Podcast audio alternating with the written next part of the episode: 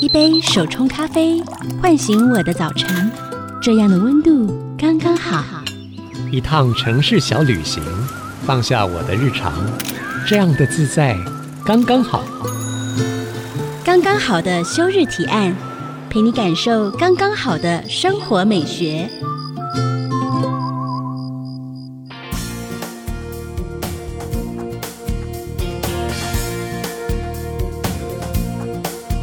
您现在收听的是 IC 之音竹科广播，刚刚好的休日提案，我是主持人邱逸轩。今天是端午连假的第二天，粽子你吃了几颗呢？接下来还有两天的休日，如果吃太多跟身体有点过意不去的话，这一集刚刚好的休日提案，我们就一起跟着登山车指导员谢亚楠来一趟刚刚好的运动，一日单车轻松游吧。Hello，大家好，我是亚楠。亚楠是登山车指导员，可以跟大家解释一下，就是什么是登山车吗？那指导员的工作内容是什么呢？好，所谓的登山车，其实在台湾算是比较小众的一个运动族群。嗯，那其实我以最简单的方式讲好了。其实大家看到登山车，第一个反应是哦，轮胎很大哦，轮胎很大是登山车。大大家会，我只能只能用一个比较简单的方式去跟大家知道说，哦，轮胎很大，巧克力胎很大一颗，它有避震器，嗯，那就是登山车。嗯，那指导员这件事情的话，我不会把它归类在它是我的工作，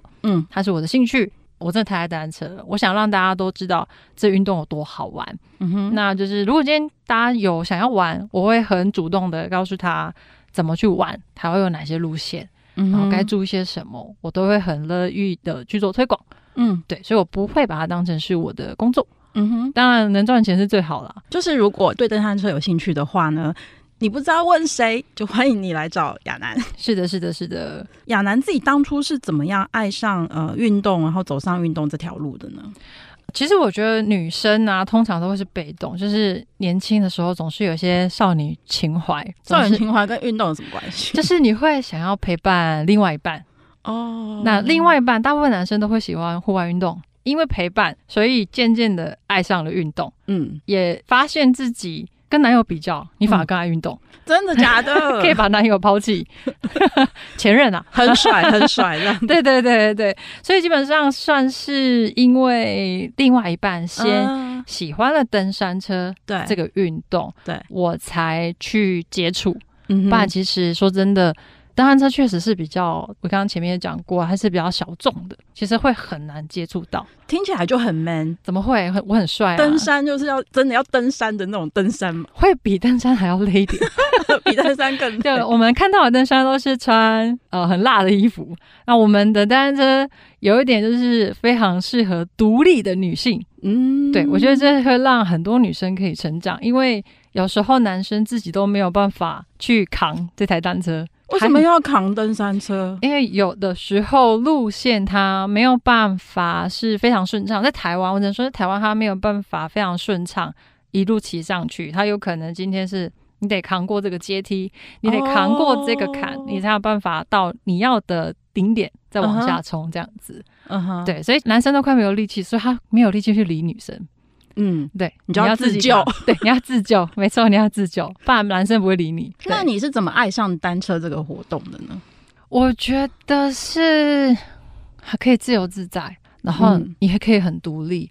嗯，对，我觉得自由自在就会让我很喜欢，然后再是我觉得独立是一个很多女生都很想做，可是他们会害怕。嗯，但我觉得可以用单车当成是工具。嗯，让你可以学会更独立，骑上单车就可以有自己的世界。是，没错，这是真的。哦，那亚楠自己骑车的频率通常是一个礼拜会骑多少次？嗯，我一个礼拜至少会骑二到三次。嗯，那假日几乎都在骑车，假日都在骑车。对，假乎假日几乎都在骑车。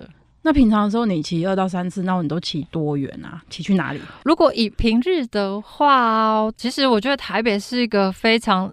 对单车族是非常友善的一个城市，嗯，因为其实我下班之后，我们可以去到阳明山，嗯、或是台北有一个故宫那边有个中央社区，嗯嗯嗯，或是那边有个风柜嘴，嗯、其实那边晚上也都可以骑车。哇，你是夜骑的耶？对，因为还还要上班。那你真的超爱的啦！所以假日一出去的话，可能就是会半天或一天的时间。其实还是就是看当天怎么安排自己的训练，或是想要骑，你要骑慢骑快都可以自己去做安排。那你在台北，你有骑过什么困难的呃路线啊，或是景点？登山车的部分，以台北来说，嗯，呃，有一个地方叫做五指山，嗯，那个是我觉得算是全台湾最难的路线。怎么说？因为在国外有分黑线、红线、黑线、绿线去做简单、中度、难。那黑色就是很难很难，嗯、然后就比较难。然后蓝线它可能是中间，绿线的话就比较简单。那五指山的路线几乎都是双黑线。哎，台湾的那个骑单车的路线也有按照国外的标准这样子分哦。嗯，应该说国外它划分的话，都是因为有公园，它会用登山车公园，它会告诉就来这里骑车的骑士们跟你说这条路线有这些难度，嗯，然后去做划分。对，那其实台湾没有公园。嗯，那它的那个路线，其实你去到国外的登山车公园，它是会被划分成黑线的路线哦。所以我们自己在骑乘登山车的人，就会去判别说它是双黑线。其实也蛮多国外的朋友来到台北，嗯，也都会想来挑战台北的这个五指山的路线。嗯，对，因为确实它是一个。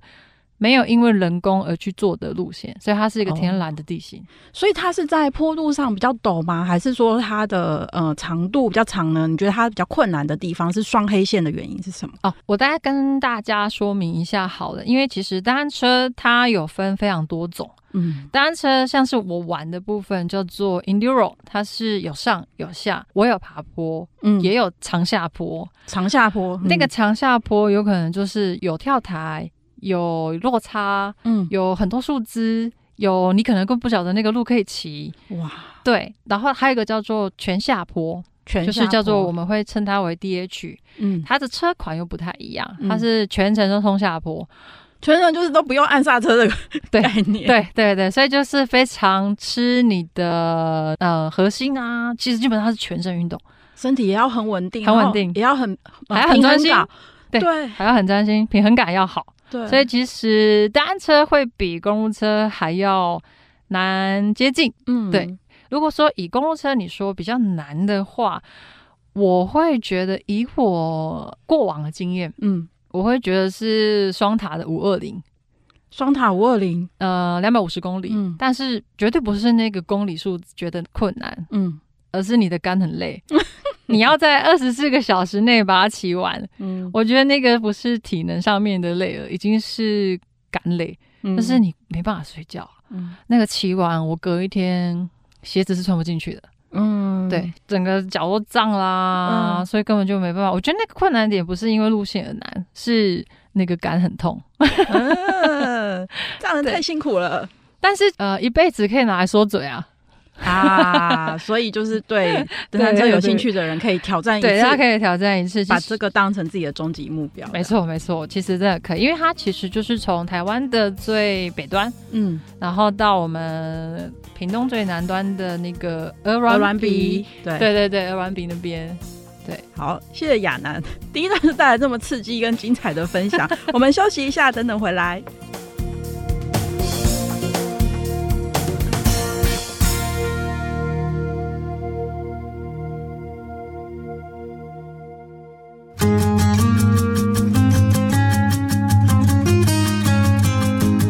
欢迎回到刚刚好的休日提案节目现场，我是主持人邱一轩。今天在节目现场的是登山车指导员谢亚楠。亚楠，你觉得单车无可取代的魅力是什么？我很喜欢骑单车的魅力是，其实能在失控中学习的冷静，然后控制自己所要去选择的路线，是一个非常有成就感的失控一件事情。什么叫失控的别人骑单车的时候如何失控？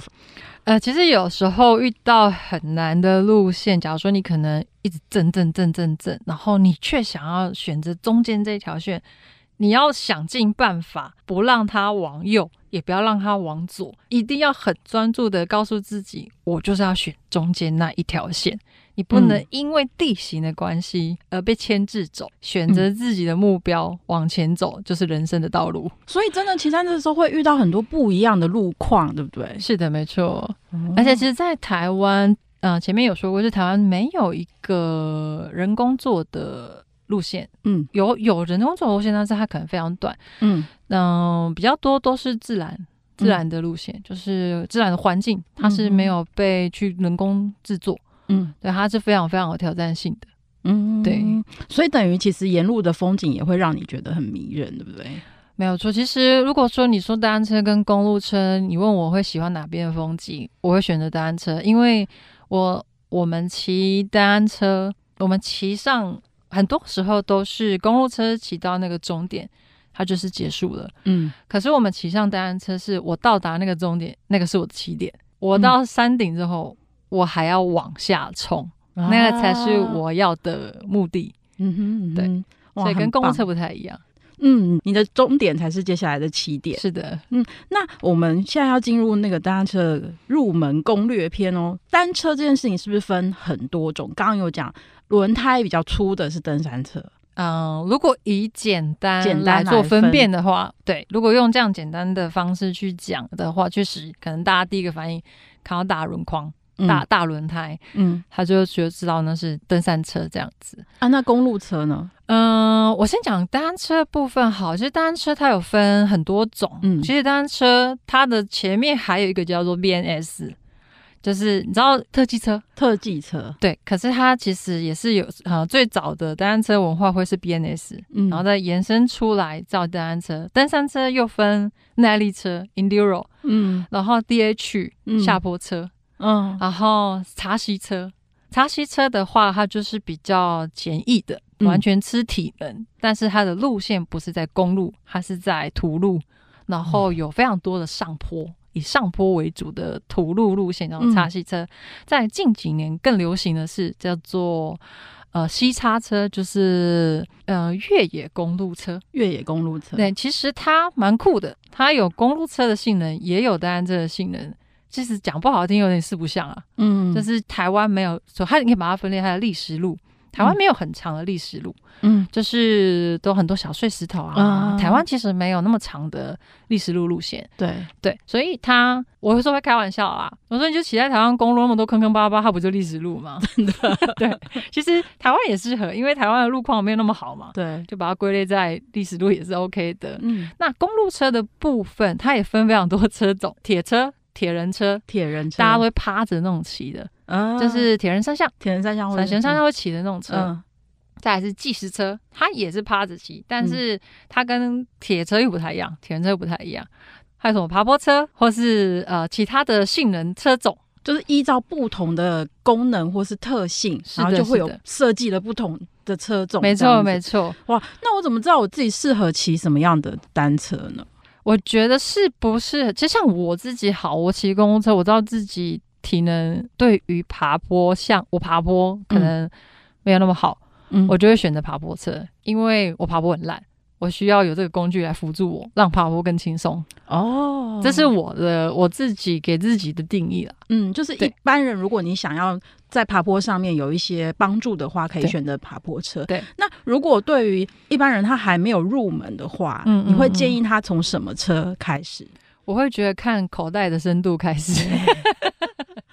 对，因为单车说真的，它算是蛮高贵的一个东西，就是其实一台车好一点的都不便宜，十几万都跑不掉。嗯、那我觉得不要把呃运动当成是一个压力，嗯，你其实在自己可以 handle 了的金额去选择初学者部分，去选自己想要的。嗯，我觉得公路车的选项比较多，嗯，因为在台湾比较多人骑公路车嘛，其实。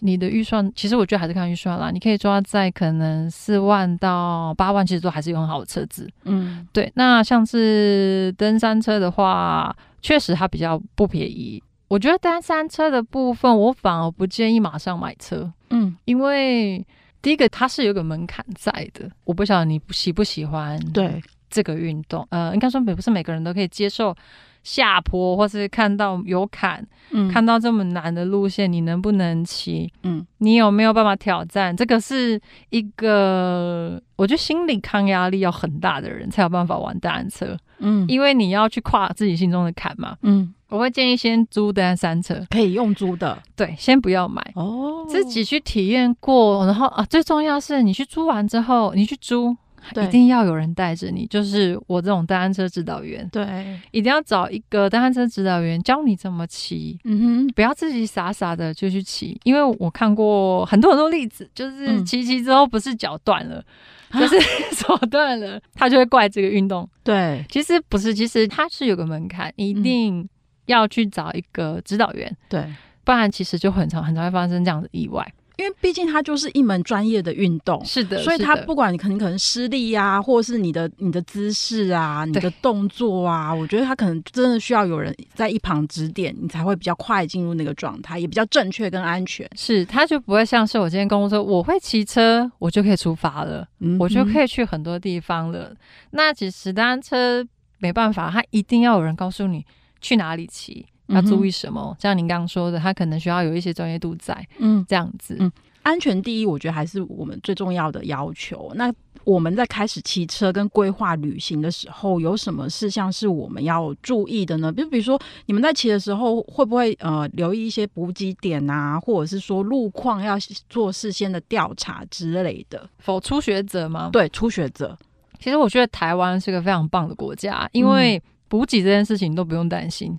因为有便利商店，哦、没有便利商店没有关系，有柑仔店。啊，啊对，其实补给点这件事情是很重要，但是在台湾，我觉得不用担心。那车上是不是带水就好了？带水跟，因为有些人很容易饿，你知道吗？嗯、如果你容易饿，就带一点，可能像 seven 都会卖一些饼干，那种能量饼干。嗯、或是你买一些果冻在身上，哦、有的人可能在骑半个小时他就肚子饿，你不能在骑乘当中就让自己肚子饿。以我们在做训练的时候，其实你不能让自己肚子饿，因为你一肚子饿就代表身体已经无法负荷。那休闲骑初学者没有关系，我觉得你当初学者，你一定要先喜欢嘛。嗯，你喜欢了之后，我们再来更进阶的模式。所以补给点，嗯。你可以把补给点当成是一个行程去走，但我觉得在台北的话，嗯、呃，其实河滨都很适合当初学者去训练的路线。你说像大家河滨公园吗？还是大道城？我记得有一条单车的。啊、呃，我觉得台北你往大道城骑到淡水，嗯，就会是一个很棒的路线。我记得它好像二十几公里，嗯、其实很适合初学者。你骑到那边真的累了，我还可以坐捷运回家。非常适合初学者。我骑到淡水，我肚子饿，我可以去老街逛个街。嗯哼，吃完饭之后，你觉得还可以骑？OK，那我就继续骑回来。对，回到大道城。对对，然后骑到大道城又可以吃，感觉很棒。对，所以其实还蛮适合一个初学者诱因。我会推大道城跟淡水这边的原因是你其实有很多地方可以休息。嗯，对对对。如果初学者如果要安排行程，我会建议这一条。就是不要给自己压力那么大，然后有一些点可以休息。如果万一你想放弃，你也还可以回头。对，而且你骑到那边还可以看夕阳，真的。骑到骑很慢没有关系，因为淡水老街你还可以看夕阳，真的对不对？这样就很有目标，骑到终点。对啊，所以其实这条路线还蛮棒的。嗯，对。那像如果刚刚雅兰你有提到说，如果单车上那个捷运的话，有没有什么特别要注意的地方啊？其实以前在台北捷运。我要跟大家讲，我不知道大家知不知道，其实现在平日也可以上去了。哦，平日平日的它其实它有限时间，嗯、平日的话它是十点到下午四点，单车可以上单车可以上去，因为它要避开那个上下班时间。对、嗯，所以平日十点到四点是可以上去的，嗯、然后再是假日一整天。对，其实它也不用包装，嗯，就以前要。哦以前要，现在不用，你就只要把车弄上去就好了。嗯、对，然后像一些可能像是文湖线啊、嗯、大站、转运站不能下车，淡水站、台北站、忠孝新生站、大安站、忠孝复兴、南京复兴转运站，基本上它都不能下车。嗯、其实你只要避开这几站，嗯，你都可以坐下车。所以其实到淡水，你不能在淡水放车，嗯，你要在前一站红树林、红树林或是竹尾站下。对对，对，他没有办法在淡水站下车，因为人太多了。所以它有一些要注意的地方，但是其实如果骑一站，其实也还好。对，还好，真的不远，真的不远。嗯，这样听起来也是很方便。对，非常非常便。谢谢亚楠精彩的分享，我们休息一下，等等回来。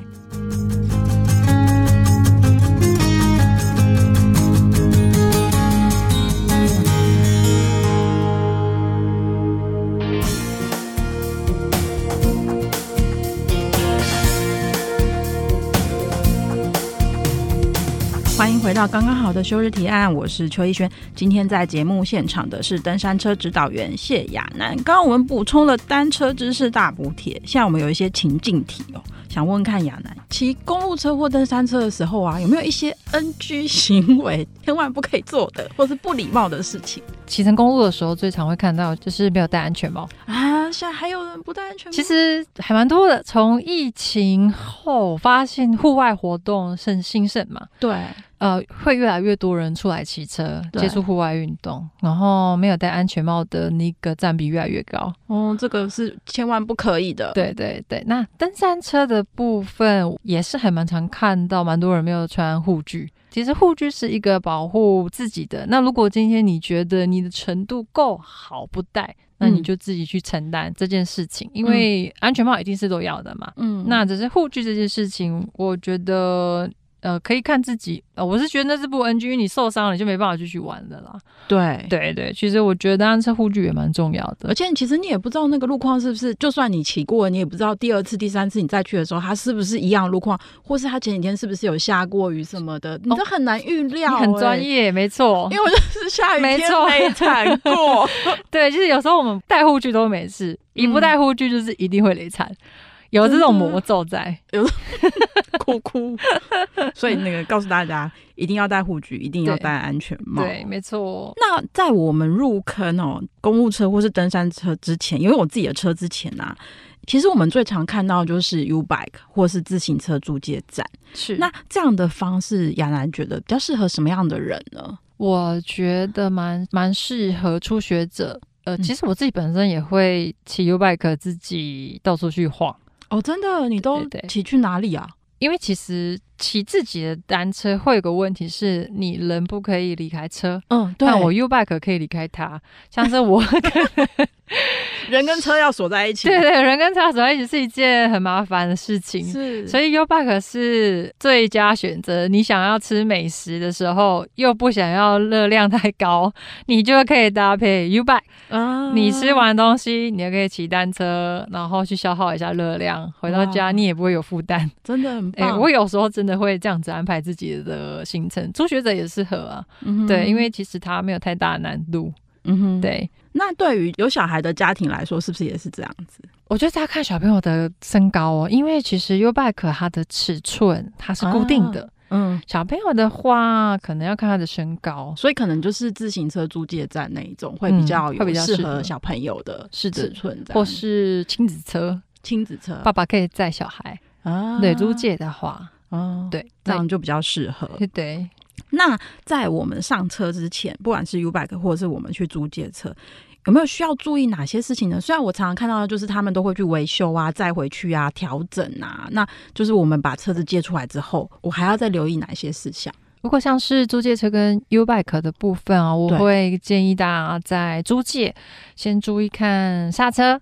按一按它有没有问题，嗯、是不是按的时候是空空的？嗯、空空的就不要租借了，或是跟店家反映。嗯，然后跟变速，你去转动它是不是能正常的变速？嗯，如果有变速有问题，嗯，你就可能这台车就也不要去租借，或是也不要骑。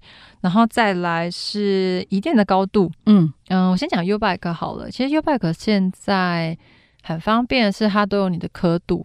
其实你只要去拉它的椅垫高度，嗯，你未来可能就记得它是六，那你去租借下一台 U-Bike，你就要拉到自己适合的高度。嗯哼，那租借单车的部分，其实都可以跟店家说明说，请他协助你，我的高度要多少。哦。嗯哼，对，其实店家都是可以协助的。嗯，对，其实这是一个比较方便跟安全的选项。对，其实还有一个就是，你发现你租借的 U-Bike，对。我不知道大家知不知道，就是如果这台 U-Bike 有问题，一定要往后转。哦，真的吗？对，因为你把它往后转，要告诉后面的人说这台车已经是不能骑。哦，大家是有这样子的一个规定。哦，这就是一个礼仪喽。对对对对，他要转过来告诉你说这台车是不能骑。那维修的人他也知道哦，这台车有问题。哦，很棒。通常如果是骑 U bike 的话，雅安你自己说你在美食的景点中间，也许会骑 U bike 来做一个运动嘛？那时间跟长度呢？你有什么建议？跟比如说，应该会避免哪一些地段？我我讲台北好了，嗯、因为本人本身生活都是在台北这边嘛。嗯、其实台北的河滨都非常适合 U bike。嗯，如果要避开，可能只要多注意，你可能 U bike 路过马路。哦，路过马路的时候，对，要多特别注意而已。但是其实台北的河滨都维护的还蛮好的，其实会经过到马路其实也不多。嗯哼，对，嗯。那考虑入坑啊，就是我已经有骑了一阵子 U-bike 或是租车的人，然后如果我已经考虑入坑的话，你会推荐我们怎么样选择，或是该起步的路线？跟比如说啊，我一开始我到底要可以骑多久？骑多久哦？呃，你刚初学者的部分啊，你想，我觉得还是要慢慢循序渐进的去训练你的体力。如果路线挑选的话，可以先从平路。慢慢对，嗯、然后可能从二十公里，然后慢慢加二十五、嗯，三十。哎，觉得体能在平路体能部分你觉得 OK 了，你再来往爬坡的部分开始慢慢训练。嗯，就是像刚刚你说哦，大稻埕然后骑到淡水大概二十几公里，那我已经很适应了，所以我就可以慢慢进行爬坡。对，没错。那你刚刚有提到说，像呃国外有分双黑线呐、啊，然后最简单的是绿线嘛？那台湾有什么绿线的？路线，你你都可以给我们推荐一下嘛？公路车的话，我觉得河滨算绿线好了。河滨我们现在讲绿线河滨。那呃，往阳明山那边的话，像是有棕色啊、嗯、风柜啊、冷、嗯、水坑啊。那冷水坑的话，我觉得可以把它归类在蓝线，就是中间。中间。那如果说你要它再更难度一点的话，你就可以往驻航站。更上去，那个爬升至少都要快一千，那就会被可能要这样子用单车的方式去归类，它可能就会是黑线。嗯，那在台湾的话，你要分蓝线、黑线，其实台湾还真的没有什么绿线可以骑。台 湾的路线通常都是蓝线跟黑线居多。哇，台湾好适合登山车哦！没错，没错，因为没有人去做。人工维护，嗯、所以它绿线的路况没有那么多。嗯，对，通通常都是蓝线、黑线比较多。嗯，对。那所以，那最近有什么呃热门路线是大家很很风靡的吗？你自己最近有 去骑什么样的路线？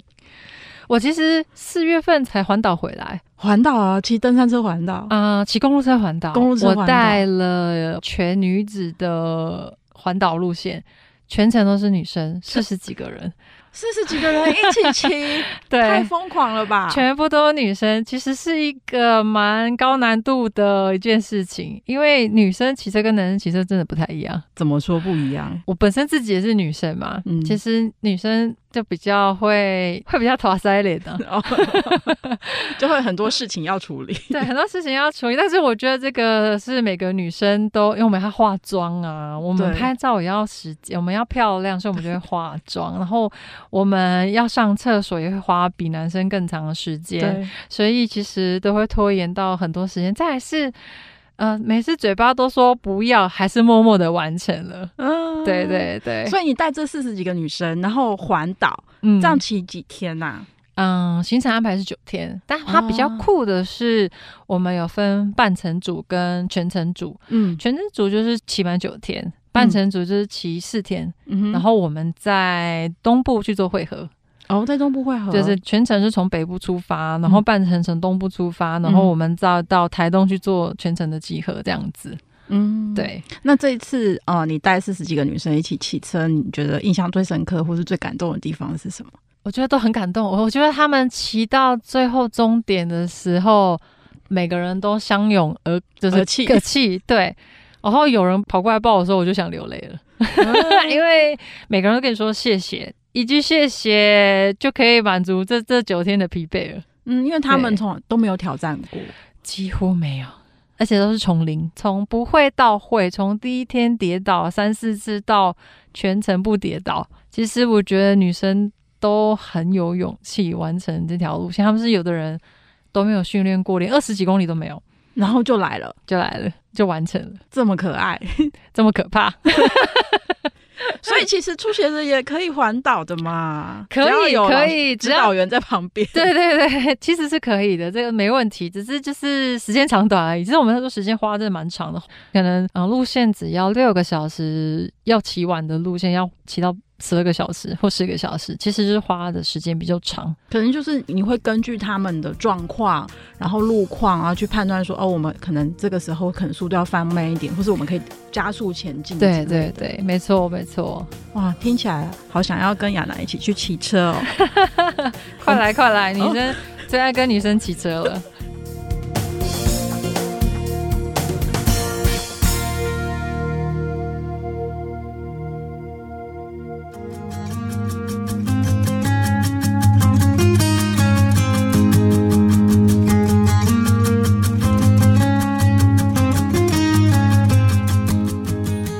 到刚刚好的休日提案节目现场。今天在我们身边的是登山车指导员谢亚楠。亚楠自己有没有难忘的单车经验呢？路线特别美，好想要再去骑一次。我会很想再去骑一次自己的第一次单车环岛路线。嗯，我骑了宜兰的四季林道，四季林道跟那个路线有点忘，它叫什么？它在环山部落那边的一个路线。但我真的有点忘记，因为太久远了，这是十几年前的、嗯、的年代了。嗯，那再来是我们那个时候是从宜兰开始，每个林道都骑之后呢，又骑到南部，南部再骑到中部，嗯，完成了一个登山，就开车了，但不是骑路线，嗯、就开车去每一个台湾的森林里面去骑每一条林道。哦，开车到某一个定点，然后再骑骑上去，对、哦、对，骑上去林道里面，嗯，享受算是一个深度的单车旅游，嗯，因为很难有机会是可以用单骑单车进去林道的，是不是都要申请啊？林道部分是不用，其实如果要特别申请，我们单车也进不了。哦，对对对，我有问林务局的人，林道为什么我单车不能骑？他其实有私下跟我讲啦，嗯，他说如果今天这是步道。嗯，你就真的不能骑。领导，嗯，可以，嗯哼，这是我问过政府的一些、嗯嗯、一些人员，但其实有时候领导他也会被人家说不好，嗯、你不能骑，其实它还是有一些规范在啦。嗯、这是一个我觉得在台湾让我让我蛮难过的一件事情，就是。为什么我们林道不能骑？那些林道连汽车都可以开进去，我单车为什么不行啊？真的好可惜，哦，对，很可惜。其实，所以我还记忆犹新，就是我的登山车环岛之旅。我觉得那个回忆、跟记忆、跟开心都还记得，悸动感吗？嗯，就是我觉得那个是一直是我想要找回我的初心的一件很美好的事情。嗯，对。那有没有什么，比如说特别惊险的骑乘经验吗？我有惊险骑乘经验的话，是在日本的富士见，日本的富士见登山这公园。你是自己把单车扛去日本吗？嗯，嗯，没有没有没有，我是在日本的单车公园租借单车，租借单车。他的单车比我的单车还要好，嗯，还比我的还贵。然后我会觉得很惊险的原因，是因为旁边没有你认识的人。然后我那个时候摔车了，哦，以为没有还没有没有很通，嗯，所以。你只能先趴在地上，嗯，拍拍屁股，然后再起来，继续再，继续骑。对，还有让我觉得更惊险的话，会是我参加呃全运会的一个赛事，呃，我也是在决赛的时候，嗯、最终决赛的时候一个分神就摔车，差点跌到谷底啊！对，还好有大家会有准备一些维护网，不然我是整个人是掉在谷底里面的，嗯，可能我就。大家就不会听到我的声音了。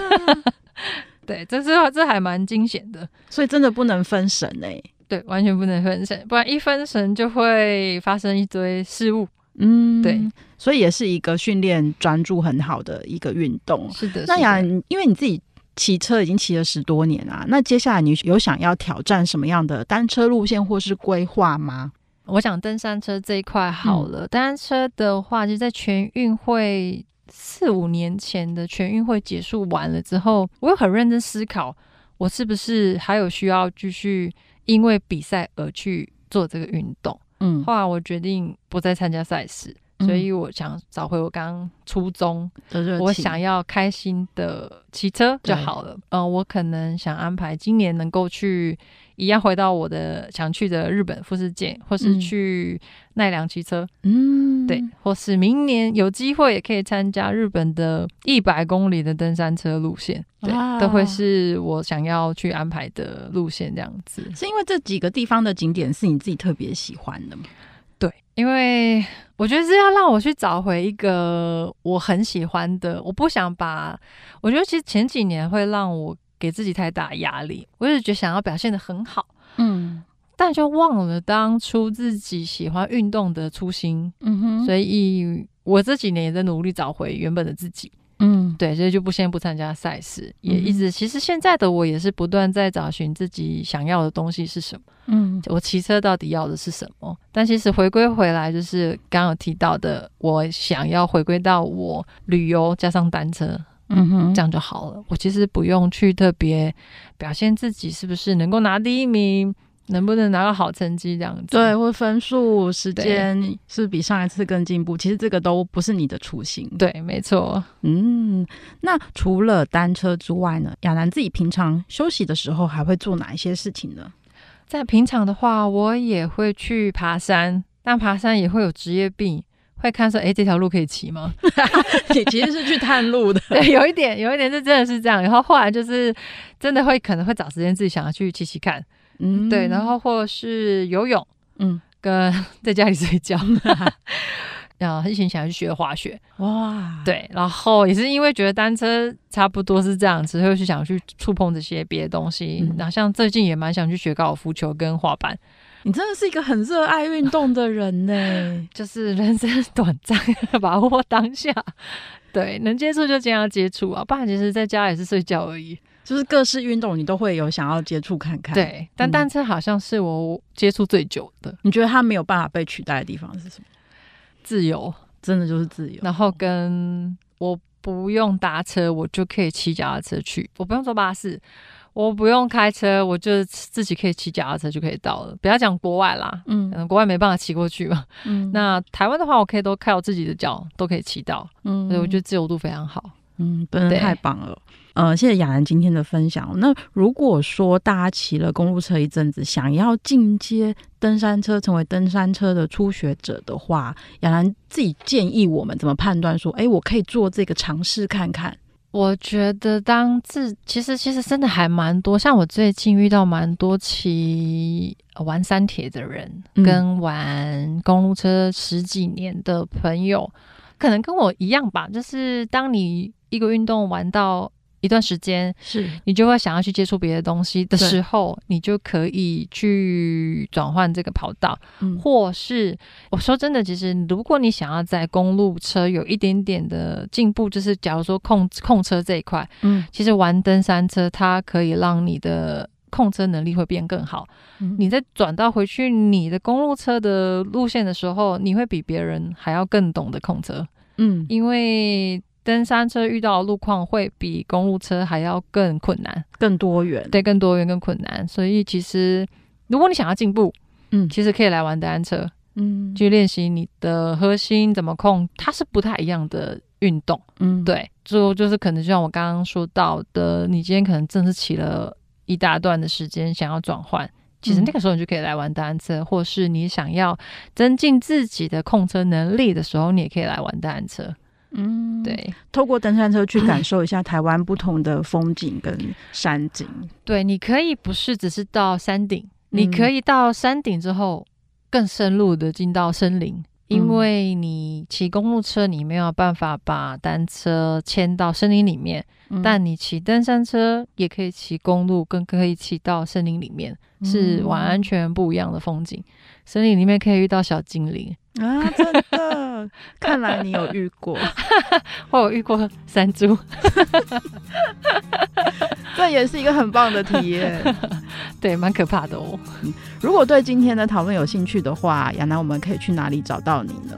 哦，大家可以到我的粉丝页，我的粉丝页就叫做谢亚楠，亚娜 Y A N A，就可以到我的粉丝页这边可以找得到我。嗯，所以就是如果有一些，比如说单车旅游的行程啊，或是最近亚楠去哪里可以遇得到亚楠呢？请粉丝也欢迎读我，欢迎读我，欢迎读我，揪起揪起，对，揪起揪起，OK 的。好，谢谢亚楠，谢谢。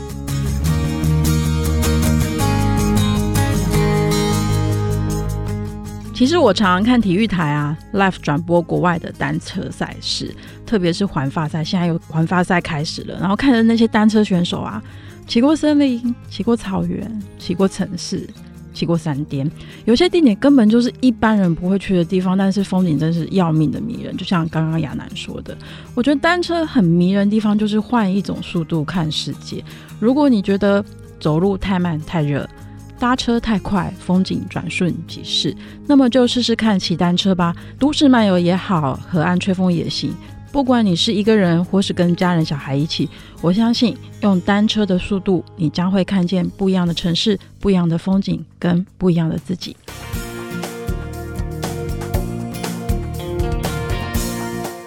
在节目的最后，跟听众朋友们分享 IC 之音生活慢慢学的实体活动——植物室友日。台北场活动已经顺利落幕喽。呃，我记得就是一入口的那个品日子，他把植栽布置的真美，而在东美院的这个日式的古迹里头，就是感受到真的慢慢走下来的氛围。接下来还有七月一号的新竹场可以参加。七月一号星期六，在新竹或者书食或者书店登场。现场除了有选物市集之外，我也会在活动中跟大家见面。到时我会跟景观建筑师吴淑媛老师与您一同分享原生的台湾植物生活美学。活动现场还搭设了慢慢说录音室，邀请您走进录音间录下你想分享的休日提案。你的声音将在刚刚好的休日提案中不定时播出，成为我们 Podcast 的一部分。活动名额有限，现在就上 IC 之音官网“生活慢慢学”专业查询，别错过这场让你慢慢走。慢慢感受的五感体验日，下周五晚上七点钟，请您持续锁定 FM 九七点五 IC 之音刚刚好的休日提案，到各大 Parkes 平台搜寻刚刚好的休日提案也听得到，也欢迎您追踪我们生活慢慢学的 IG，就可以看到今天的节目精彩花絮以及更多的生活提案。更欢迎您留言给我们，跟我们分享休日的你想做什么。祝您有个愉快的周末，刚刚好的休日提案，我们下周见，拜拜。